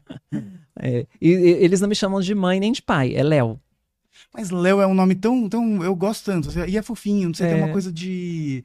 Eu não sei, lembro também da música do, do Caetano, do. Ah, não sei, eu acho. Que ele fala lá do. Lidor a pele ao Léo. enfim, Ah, Aham. é tão fofinho. Eu não sei, eu gosto bastante. Acho fofo. Eu gosto também. E como é que foi maternidade sendo uma mulher trans? É que eu me assumi trans depois que meu filho já estava grande. Quando meu filho, quando eu descobri que eu ia ser pai, né, mãe com pai fica pai, Sim. né? Quando eu descobri, foi bem quando eu estava tentando me assumir mulher. Aí quando eu falei, ah, Ele tinha quantos anos? Aí Deus. já- não, já não, quando eu descobri que ia ser, não tinha Ah, nem tá. nascido. Falei, ai caramba, vou ter que adiar meus planos, né? Aí falei, vou esperar ele crescer. Aí eu segurei mais um pouco a onda Por ele? por ele. Aí deixei ele crescer. Aí, com sete anos de idade, ele perguntou assim: Você é viado? Usou esse termo, porque era criança e era como ensinaram. Mas ali, por mais que você ainda não tivesse, é, vamos dizer, assumido sua identidade como uma mulher trans, Eu já, já era, eu já era drag queen, eu montação. já era famosa, então eu já, já conhecia. Aí ele me perguntou: Você é viado? Aí eu perguntei pra ele assim: Você sabe o que é um viado? e ele? Aí ele falou: Não. Eu falei: Então, quando você souber, eu te respondo. Aí, dois anos se passaram. Com nove anos de idade, ele perguntou assim pra mim: Posso fazer uma pergunta? Eu falei: Pode. Ela, você é gay? Olha como ele mudou, tá vendo? Aí eu falei: Se o papai te disser que sim, que que acontece? Aí falou: Nada, porque eu te amo. Ai. Ali, ali ele me conquistou definitivamente. Definitivamente. tinham uma relação muito boa já. Sempre tivemos. E você vê, né, como preconceito é uma coisa aprendida, né? Porque naturalmente a criança não tem, né? E olha que legal, meu filho adotivo é que é o viado, né? E é, é, É. verdade. É, um, gay- é gay, meu filho adotivo, é não binário. Eu falo isso pelo meu sobrinho, que foi meio que criado, porque assim, meu irmão era 10 anos mais velho que eu. E assim, ah, então eu era pré-adolescente, já trazia os amigos em casa, tudo. Sempre tinha sapatão gay no meio, assim. E levava todo mundo pro quarto, a gente se divertia lá, dançava Spice Girls, imitava Cristina Aguilera, tudo. E meu sobrinho amava ficar com a gente. E eu pensava assim, né? Eu, eu não via assim, se esse menino crescer e ficar gay, meu irmão vai falar assim, ó, tá vendo? Ficava lá no quarto e cresceu hétero sem preconceito. Só isso. né? Porque não vira, né? As É. pessoas. Quando, a, quando é o mundo, né? As pessoas desse planeta, esses benditos irmãos nossos, Está entenderem tentando. Que não é uma opção, que Uhum. a gente nasce assim, os problemas acabam. Se fosse uma Problemas opção, acabam. a princípio ninguém escolheria, né? Fazer parte É da lógico. minoria. Quem que tá em sã consciência é hétero? Imagina eu, homem, hétero, branco, né? Privilegiado total. Mas Aí tô ali sem fazer nada, tô desocupado, coçando o saco. Pô, acho que eu vou virar viado. Não, vou virar travesti. Gosta de sofrer, vou virar travesti. Em sã consciência, assim? Para, né, gente? Não existe isso. Mas se visse belíssima, assim, olha, uma. uma... a- gente, não dá pra acreditar que você tem neto. Eu tenho. E como é que. Dizem que ser avó é, é, é mais legal que ser mãe. Você quer ser duas vezes mais legal que ser mãe, assim. Você Ah, tá não vou ser uma avó legal, não. Você não vai? Uh-uh. Eu Nossa. sou brava. É que eu não vou ser avó, mas seria uma avó daquelas que dá o doce sobremesa. se, se bem que eu falo assim, a hora que vê andando, ai, eu vou ser derretida com criança como eu sou. É que assim, se eu for brava como eu sou com os meus filhos, ela não vai gostar de mim. Vou ser aquela avó brava. Ai, não. Aproveita que neto, o papel da avó é deseducar. Eu não tenho paciência, não. Hum. Eu, se eu, se eu falar duas vezes, eu já quero puxar a orelha. Você fez um Instagram, não fez? Com nome artístico? Dela? É, é Elo, Elo- Heloísa Áquila. Aham. E seu filho também assina Vitor Áquila. Vitor Áquila, mas o meu filho é registrado como Com Vitor Áquila? Que legal. É, eu coloquei o Áquila nele. Tanto é que na escola ele não podia falar o sobrenome. Era só Vitor. Pra não sofrer preconceito. Então, durante todo, todo o período escolar eu dele. nunca fui na escola. E aí eu conversava, porque eu já era conhecida, né? Eu tava muito famosa na época. E eu falava pra ele, ó, pra você não sofrer preconceito, não fala que é meu filho. Não toca no meu Não nome. tinha na, na chamada, assim, o nome não tinha Áquila. A gente, eu pedia pra professora não, não falar o Áquila. C- Você acha que ele teria sofrido muito preconceito Teria, muito, teria, muito. E eu não queria que ele sofresse. Porque ele ia pagar o preço de uma coisa que ele nem é. Ele tem quantos anos hoje? 26. É uma geração que ainda, assim, É. ainda é difícil hoje, mas hoje eu fui dar uma palestra numa escola e eu fiquei muito surpreso de quantos é, LGBTs fora do armário tem e que já tá uma coisa assim, pra geração mais novinha, Uhum. eles já estão meio assim, ó, nem aí. É, é, mas é, tá normalizando, né? O que é muito bom. Sim. Né? A gente tratar tudo como normal é muito legal. E a gente tá caminhando pra isso.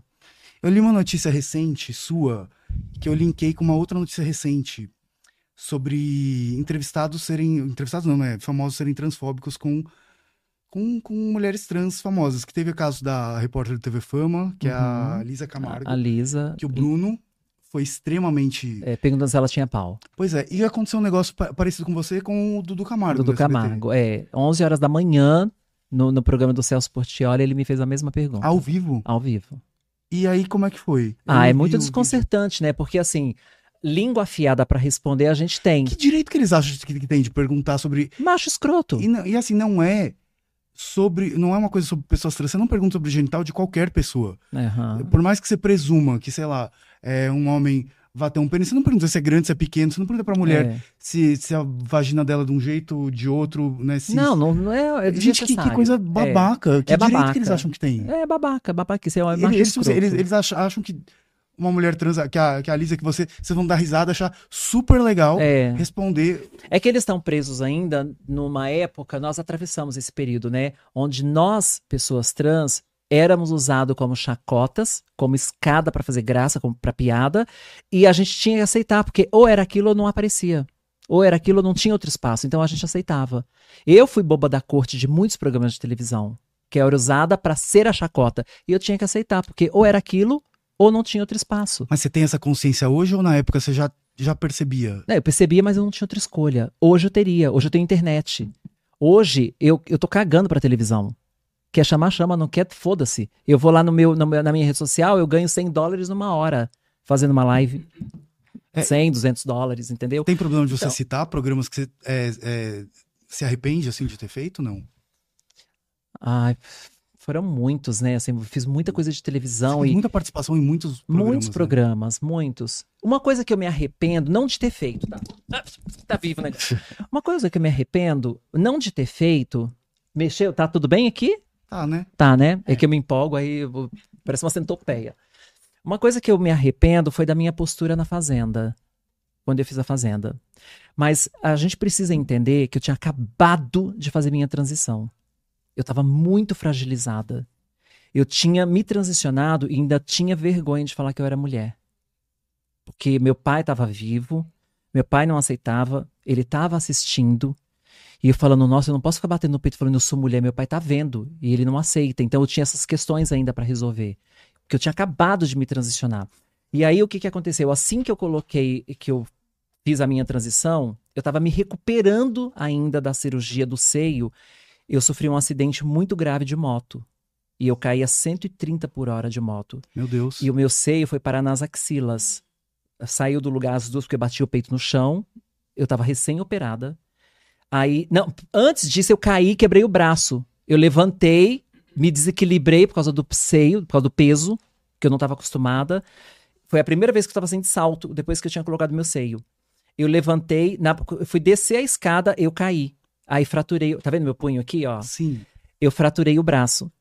Aí fiquei três meses com esse braço engessado. Aí eu me recuperei do braço, ainda ficou torto, o médico queria operar. Eu falei, eu tô cansada, deixa isso assim mesmo. Aí tirei o gesso e fui viajar com meu ex-marido de moto para Minas. Caímos a 130 por hora na estrada. E aí me ralei, me ferrei inteiro e foi quando meu peito saiu do lugar. Então, quando o momento que eu tô indo pra fazenda é o momento que eu tô me recuperando desse acidente. Eu tava toda machucada, eu tava toda arranhada, peito fora do lugar. Eu tava toda cagada. Nossa, não bastasse a questão é, emocional mesmo. Fora o né? emocional, é, fora, transição- fora ter que enfrentar toda a família, Sim. fora ter que enfrentar a comunidade LGBT, porque quando eu me assumi trans, eu perdi vários trabalhos. Várias boates cancelaram o show, porque não queria travesti se apresentando. Quer dizer, dentro da própria comunidade eu fui rejeitada. Você acha que hoje seria mais mais de bem boa? aceita. É. Hoje seria. Hoje seria. Mas eu trabalhei numa época onde travesti não podia entrar. A Gents, aqui em São Paulo, travesti não podia entrar. E aí, né, você tava se hormonizando, porque hormônios às vezes eles também mexem, né? no- Muito. Eu me hormonizei, eu fiquei emocional. muito emotiva. Eu, eu saía na rua, se alguém falasse, olha que linda, eu já chorava. Tudo eu chorava. Então, é assim, o hormônio é uma coisa muito ruim pra gente também. E na dentro da fazenda você conseguia seguir o, o tratamento? Eu não tava tomando hormônio na fazenda. Tá. Eu tinha parado. Porque eu tava, eu tava muito fragilizada. Só que eu entrei na fazenda muito fragilizada. Braço quebrado, toda ralada. Esperasse um aninho, né? peito fora do mais- lugar, família que não aceitava, rejeição da comunidade LGBT. Imagina, eu tava completamente fora de mim. Aí um dia, ao vivo, votação de roça, eu tô sentadinha lá, o Brito Júnior fala assim pra mim, que o Brito Júnior que apresentava, ele falou assim pra mim, Léo, é, como você quer ser chamado, de ele ou de ela? Ali eu perdi a chance de dar uma bela de uma lição. E sabe o que, que eu respondi por causa da fragi- fragilidade que eu tava? Eu falei, como você achar melhor? E devia vir seu pai na cabeça, né? Devia vir um Tudo, eu tava muito fragilizada. Eu tava muito fragilizada, completamente. Eu não tinha forças pra lutar. E aí eu tive um problema muito sério na fazenda, porque eu já tava muito deprimida, fragilizada. Eu ouvi um câmera falando que eu queria chupar o pau do cavalo. Meu Deus. Porque tinha- a gente tinha que cuidar do cavalo, né, lá. E aí, quando foi a minha vez de cuidar do cavalo, tinha que escovar o cavalo e, e era obrigação. Então eu tava lá escovando o cavalo e eu ouvi o câmera falando que eu queria chupar o pau do Gente, cavalo. isso é um. é E um aí eu dei um trabalho. escândalo lá dentro, só que a, a- a Record cortou o sinal, mas eu dei um escândalo de derrubar aquela fazenda. Tanto é que o câmera foi mandado embora. À noite, eles Ah, mandaram um lógico. comunicado pra gente, que, que a, a gente te- leu né, em voz alta para todos os participantes, me pedindo desculpa, dizendo que a Record não compactuava com aquilo e que o câmera já tinha sido punido e demitido. Então, quer dizer, olha tudo que eu tive que aguentar. Todo mundo cuidou do cavalo, ninguém teve problema. Quando era a minha vez de cuidar, eu queria chupar o pau do cavalo. Você lidando com toda essa pressão num jogo que já te coloca sob que pressão. já né? é um Já jogo que para te desestabilizar. Então eu saí da fazenda muito deprimida, muito. Eu lembro que na final, eu fiquei pra final. Uhum. Eu lembro que na final, quando eu vi minha mãe, que ela me recebeu, eu, eu agarrei na minha mãe e falei: me tira daqui, me tira daqui. Eu só quero ir embora, eu não quero prêmio, eu não quero nada, me tira daqui. E minha mãe falou: calma, calma, acabou, calma. Eu não aguentava mais, eu saí surtada de lá. Aí eu fui lá na Record pedir um tratamento psicológico, terapia. Porque eu saí surtada de lá. E eles deram? Deram. E, e o Brito Júnior, é, esse tanto faz que você falou pra ele, ele te tratou no feminino ou no masculino? Me tratava no masculino. E, e aí você não falou mais nada e ele Eu não tinha continuou. forças pra lutar. Eu tava muito fragilizada. Hoje, por exemplo, Hoje ninguém me peita nessas histórias. Hoje eu sei o que eu sou. Hoje eu sou uma mulher empoderada. Eu não tenho vergonha nenhuma de falar que eu sou mulher, porque eu sei a mulher que eu sou. Sim. Mas naquela época a gente não tinha essa força ainda. A, a- a comunidade trans não estava tão empoderada. A gente não podia nem ter documento. Eu vim ter meu documento dois, três anos atrás. Eu li também que você demorou 10 anos pra conseguir retificar. Dez anos. Porque, Cara. porque eu venho de uma época onde você só podia fazer a retificação do nome se você fosse operada. E tinha também é, ju- justificativa médica e justificativa do juiz, não é? Psiquiátrica. É isso. É, a gente tinha que fazer dois anos de terapia hormonal, dois anos de te- terapia psiquiátrica, ser atestada mulher por um psiquiatra. Quer dizer, como é que pode um homem hétero atestar que eu sou mulher? Sim. Quem tem que saber sou eu. É autodeclaratório. Nossa, você deve ver assim a geração mais nova de hoje que já Tudo chega no fácil, cartório, né? já É. muda. Tudo muito fácil. Isso é muito importante de falar porque eu acho que, principalmente como brasileiro não tem memória, é bom a gente lembrar Uhum. do como as gerações anteriores tiveram Era que uma penar luta. Era uma luta. para que isso seja uma realidade hoje, né? Era uma luta. Hoje, quando eu vejo é, os gays mais novos, assim, sabe, 18, 20 anos me afrontando, eu, eu, nem, eu nem discuto, porque eu acho uma falta de respeito tão grande. Onde é que tá o respeito dos mais velhos? Eu já sou essa pessoa mais velha que tem que ser respeitada. Respeita a minha luta, É respeita eles a minha olham pra você e história. pensam que você tem 20 anos. É, mas não tem, Olha né? aqui, Plásticas. gente. Daqui a pouco você vai sair com a tua neta, daqui, daqui uns anos, e fala assim, ué, vai achar que a, que a avó é ela. E agora solteira ainda, mas eu tenho que ficar mais gata ainda, gente. E deixa eu te falar, falar nisso, é, você tem pra onde falar a idade? Não. 52, nunca tive. É, a gente, na comunidade LGBT, o- o envelhecer é ainda uma incógnita, ou uma. Muita gente tem medo de pensar nisso. Uhum. É, Icaro Kadosh falou sobre ser a, a comunidade da síndrome do Peter Pan, que acha que nunca Que envelhece, ou que não quer né? envelhecer. É, como que você vê isso, assim, esse amadurecer, assim, da vida? Como, como que isso tá batendo pra você? Assim, você não tá na, na terceira idade, mas Eu tive uma crise, porque, assim, eu acho que a gente tem crises ex- existenciais. Então, de, de tantos em tantos tempos, você tem umas crises. Eu tive uma crise aos 46, ali. Chegando perto dos 50, eu comecei a ficar assustada. Mas, gente, você tem que ter muito orgulho de falar, porque você tá belíssima, assim, você tá muito bem, assim. Eu, te- eu acho que eu tô na minha melhor fase. Acho que eu nunca fui tão bonita. Pelo menos eu me sinto assim, né? Sim. Eu tô na minha melhor fase. Mas com 46 eu tive uma crise. De chorar, assim, de falar: meu Deus, minha vida passou, acabou, tudo acabou, agora eu vou me matar. Agora com 46. Essa crise durou uns dois anos. E você ainda faz parte de uma geração LGBT que, que viveu, que sofreu muito, né? Muito, a gente. ali nos anos 80, 90, Ah, nossa, as HIV, pessoas que sobreviveram, a né? peste gay. Pois é. Olha, eu- dá pra acreditar. O que eu conto, quando eu conto isso, parece cena de filme. Anos 80, né? Eu sou de 70. Você é uma sobrevivente disso. Sou. Eu atravessei toda aquela coisa do HIV sem me contaminar até hoje, graças a Deus. Hoje também não seria mais um problema, não é mais uma Uhum. sentença de morte.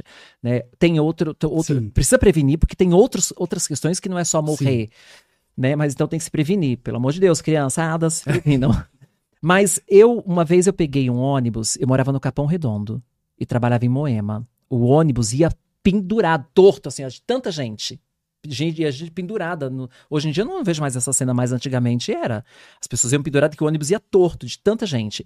O ônibus nessa situação e o lugar do meu lado vazio. Com gente pendurada no teto para ir para casa e o lugar do meu lado vazio. Eu vi, eu vivi isso na pele. Porque as pessoas tinham tanto medo de sentar do lado de um gay, porque não sabia o que, que era esse negócio de HIV. Achava que só de sentar do lado ia se contaminar. As pessoas não sentavam do nosso lado. Dá para acreditar que a gente passou por isso? Que louco. Não, então eu fico. Quando eu vejo. Que eu era muito. Eu era criancinha, né? na época, Então eu não tinha a menor noção do que estava acontecendo. Mas quando eu vejo hoje documentários, reportagens, filmes Aham. sobre a época, eu falo, gente, como lidar com toda essa pressão, né? Do- do- É. Agora, eu não sei como que eu tive saúde mental para aguentar tudo isso. Porque, paralelo a tudo isso, vamos lembrar que eu, eu me assumi trans aos 40. sim. Então, eu passei a vida inteira sufocando isso. Você eh, já tinha mais ou menos ali uma consciência de que você era uma mulher. Sempre tive, desde criança. Desde criança. Mas eu nunca pude assumir. E quando eu resolvi me assumir, eu descobri que o Vitor ia nascer. De alguma maneira, acho que o trabalho drag devia te aliviar, né? Mas por que, que você acha que eu virei drag? Não é à toa. Eu, eu digo que drag queen é um estágio para ser travesti. É, tem muitas que se descobrem através do Claro. trabalho, né? Eu só drag. tinha satisfação na minha vida quando eu tava montada. E aí eu usava a arte como desculpa. Né? Não, Sim. tô assim porque eu sou artista, não é porque eu sou travesti. Né? Porque as pessoas tinham tanto preconceito que eu usava a minha arte para disfarçar. Então eu passava o máximo de tempo montada possível. E deve ser muito louco, né? Essa coisa, essa relação do você em cima do palco, todo mundo batendo palma, e aí você sai na rua e você marginalizado É, ali, né? Uhum. Deve ser é um contraste É, absurdo. altos e baixos, né? O dia inteiro, assim. A minha vida era metade colorida, maravilhosa, quando eu tava montada, metade acinzentada e triste quando eu tava desmontada. Então, era complicado. Até que um dia, com 40 anos, me formando em jornalismo, eu resolvi, através de um trabalho da faculdade, que eu tinha, eu fiz um trabalho para falar sobre travestis e transexuais no mercado formal de trabalho. Se tinha essa abertura, como é que estava esse Uhum. processo. E aí eu tinha que explicar nas primeiras páginas do trabalho de maneira científica o que era uma travesti e o que era uma transexual. E eu fui ler livros americanos, porque a gente nem tinha literatura brasileira sobre Sim. isso. Eu fui ler livros para entender o que era. Me descobri. Eu lia um livro e falava, caramba, ficha, sou assim, eu, sou eu. Aí eu lia outro livro e falava, essa sou eu. Parecia que estava me descrevendo ali. Aí eu me formei com esse trabalho em jornalismo. Eu digo que eu peguei meu diploma de jornalista e meu certificado de mulher, tudo junto. Nossa, a sua apresentação do TCC deve ter sido a última Foi. festa de debutante. Foi porque no dia que eu fiz a minha. No dia que, que que eu apresentei o meu TCC pra banca, eu me assumi mulher pra minha mãe. E, no mesmo dia. E na, e na banca foi. Deu nota boa? Como é que foi? 10, né? Ah, arrasou. É, não, porque também, né? quer mais propriedade pra falar do assunto, É. né? A vivência, né? Inclusive, foi o dia que eu me assumi. No dia seguinte, eu cheguei em casa, tirei, derrubei todo o meu guarda-roupa, tirei todas as roupas masculinas, eu tinha 32 calças masculinas, eu lembro até hoje. Peguei tudo e doei. Fui numa loja e comprei um monte de roupa de mulher. Deve ter sido uma realização, né? Foi. Foi incrível. Foi assim, é. Se um dia alguém for fazer uma, uma contar o meu, meu, a minha vida num filme, tem que ter essa cena. O dia que eu tiro tudo, assim, mas aos prantos, porque era como se estivesse matando o Jadson, né? Deixa eu te falar. Você você não considera que você tá numa outra, num outro tipo de transição agora, no, tipo, no sentido da vida artística pra Pra talvez política, política? sim. Eu tô, assim, na cabeça das pessoas Pensei é nisso. agora, na minha já foi. Tá. Tem um delay, entendeu? Na minha, eu já transicionei, eu não sou mais a a Léo aquela Você artista. não tem vontade, saudade do palco? Nenhuma. Jura? Sabe por quê? Você era uma puta artista. É, é, né? É, mas eu sou uma puta política. Hum, muito bom. Então, É, a eu, gente eu tô. precisa mais, inclusive. Mas, Tem bastante LGBT. por que, que eu mudei? Porque eu vou ajudar a comunidade mais como política do que como artista. Na verdade, sabe o que eu descobri? Por um acaso eu sou talentosa, mas eu nunca fui artista. Por um acaso eu sou talentosa, mas eu nunca fui artista. Vou te explicar. Por que, que eu virei artista? Porque eu fui maltratada por ser afeminada desde que eu nasci. Desde que eu me entendo por gente. Com seis anos de idade, eu tava lá sofrendo preconceito na escola, apanhando todos os dias, sendo estuprada e, e tudo que a gente passa por ser afeminada. E aí eu vi as pessoas na televisão famosas e todo mundo babando o ovo de gente famosa. Eu falei, o caminho é ser famosa, porque aí você é respeitada. Eu achava que era uma espécie de autoridade. Sim. Gente famosa é como se fosse uma autoridade. Então, se eu sou famosa e eu vou lá e falo mais respeito, todo mundo vai respeitar. Então, eu virei artista para mudar a, a- a história do preconceito, para mudar a sociedade. Achando eu, na minha inocência, de capão redondo, de criança, que artista bastaria. Quando eu começo a ficar famosa, eu começo a descobrir a sociedade de outra forma. E começo a perceber que, no máximo, eu seria uma formadora de opinião. E assim mesmo, para um grupo bem pequenininho que a gente chama de bolha. Uhum. Nesse momento, eu começo a estudar. Paralela à minha carreira artística, que estava indo bem, me dando meu sustento, me dando projeção, eu falei, eu vou ser bem esperta. A hora começou visionária de novo, hein? E enquanto isso aqui da artístico tá indo bem, eu vou preparar a política que eu quero ser. Aí eu fui fazer marketing, aí fiz jornalismo, aí fiz uma pós-graduação em política, fiz eh, edição e produção e apresentação de telejornal, né, em Bemorumbi também. Então eu fui estudando, me capacitando, para quando eu estivesse preparada, eu ia gradativamente fazendo essa transição.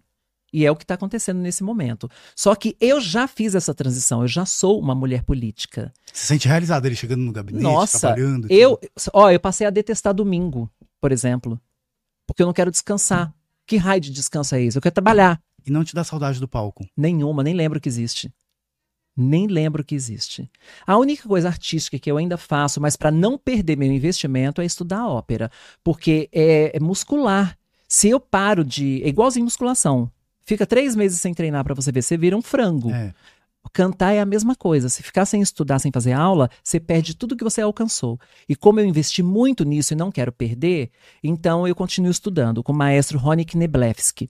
E aí é por isso que eu vou cantar Eu na abertura da parada. Se eu tivesse bem aquecida e descansada, eu cantaria pra vocês agora. Não, deixa, deixa pra, pra, pra Mas surpresa pra mim. ah, vai, ser, vai ser um momento icônico, porque é uma mulher trans cantando o hino nacional, ópera e soprano, tá? Ela não é fraca, não. Agora eu entendi porque que você falou, não, no Passo da Mona não era. Não, legal, não, não é mesmo. Você já me ouviu cantando Tenerezza e Amore? Não. Depois você vai no ver. YouTube? Tem. Procurar. Vai ver. Léo, a gente já excedeu aqui nosso Não. horário. Eu quero te, te agradecer ter vindo aqui. Ah. E uma, uma, um. Ah, eu esqueci, um momento. Thumb pro vídeo do YouTube. Olha ali pra sua câmera fechada. Faz a carinha pro vídeo do YouTube que você quer que coloque, ó, do, pro, pra miniatura. Ah, é? Vai É, ter isso? Pode fazer várias caras ali, ó. Pode fazer uma outra versão. Agora eu estrei esse quadro com você aqui. Pra gente finalizar, quero também que você use sua câmera. É, já que você faz parte de uma geração LGBT que chegou no Vale quando tudo era mato, Aham. é, né, levou 10 anos para retificar seus documentos, a gente não tinha direito de nada. É, até você encontrar sua verdadeira identidade foi. Nossa, foi uma, uma saga, né? Assim. É. Queria que você. Hoje você trabalha né, na, na administração pública. Queria que você falasse para essa galera novinha e desse um recado para a galera que você e tantos correram para que eles possam estar andando aí. Que você gostaria de falar para essa nova geração LGBT. Não importa a sua idade. Você tem. O que, que foi? Microfone? Ah, tá, muito bom. Ah, parece que ela nem parece que ela é profissional de televisão, né? Ela tá tão na prefeitura que ela já esqueceu o, É. o, Agora eu sou política. o show business aqui. Bom, eu quero Ah, falar. Deus, tá, o que não, foi? não, eu vou dar depois o presente pra ela. Pode ir. Vocês estão me interrompendo É demais. aquele que falou assim, ó. Ah, tem um presente pra mim. Ai, que legal. Vamos Acabou lá. com a sua, mas é um, super- um presente muito legal, você vai gostar. Tá, então vamos lá. O que eu quero falar pra você agora, não importa a sua idade, você vai se identificar. Quando a Léo Aquila era artista e via diante de si uma plateia sendo contaminada de emoção e aplaudindo, aquela artista ovacionada, eu olhava pra essa plateia e pensava: enquanto tiver bicha no mundo, eu não vou passar fome. Hoje, como política, enquanto coordenadora municipal da diversidade, quando eu olho pra você, eu penso, enquanto tiver uma bicha no mundo, eu tenho motivos para levantar e lutar. Obrigada pela oportunidade. Ai, arrasou. Agora vamos pro momento final que é o presente, que a gente tem pra você. E que eu acho que você vai gostar muito. Vamos ver. Ai, tem um leque aqui! Brau! Galera da Imperium Lex, você conhece eles? Amo de paixão. Olha, quero você, quero ver você na prefeitura, assim, ó, chegar no seu gabinete e falar, Meu amor, amanhã, amanhã eu vou chegar e falar bom dia, Brau! Eu quero ver você no gabinete do prefeito, ó, deixa alguém gravando sua story, aí eu quero ver você, ó, chegar assim, o Ricardo Nunes. Não, Brau. amanhã eu vou chegar na prefeitura e vou falar assim, prefeito, vamos falar sobre casa arco-íris. Mas vai conseguir orçamento pra tudo, Pra né, com esse tudo. leque. 30 Nossa milhões. Senhora. ah, Léo, Amei, muito obrigado por você ter amei. vindo. Obrigado E, gente, obrigado a todo mundo que assistiu e, e, e tá assistindo aí o podcast. Toda quinta-feira, nove da noite, a gente tá aqui. E dia da parada é qual? 11 de junho, espero vocês. E tem o cordão das drags que a gente nem falou, mas depois a gente conta. É, e vai, lá, todo mundo pra ver. Louco pra ver, Léo Ecla cantando ópera. Beijo. Beijo! Amei! Não sabia que você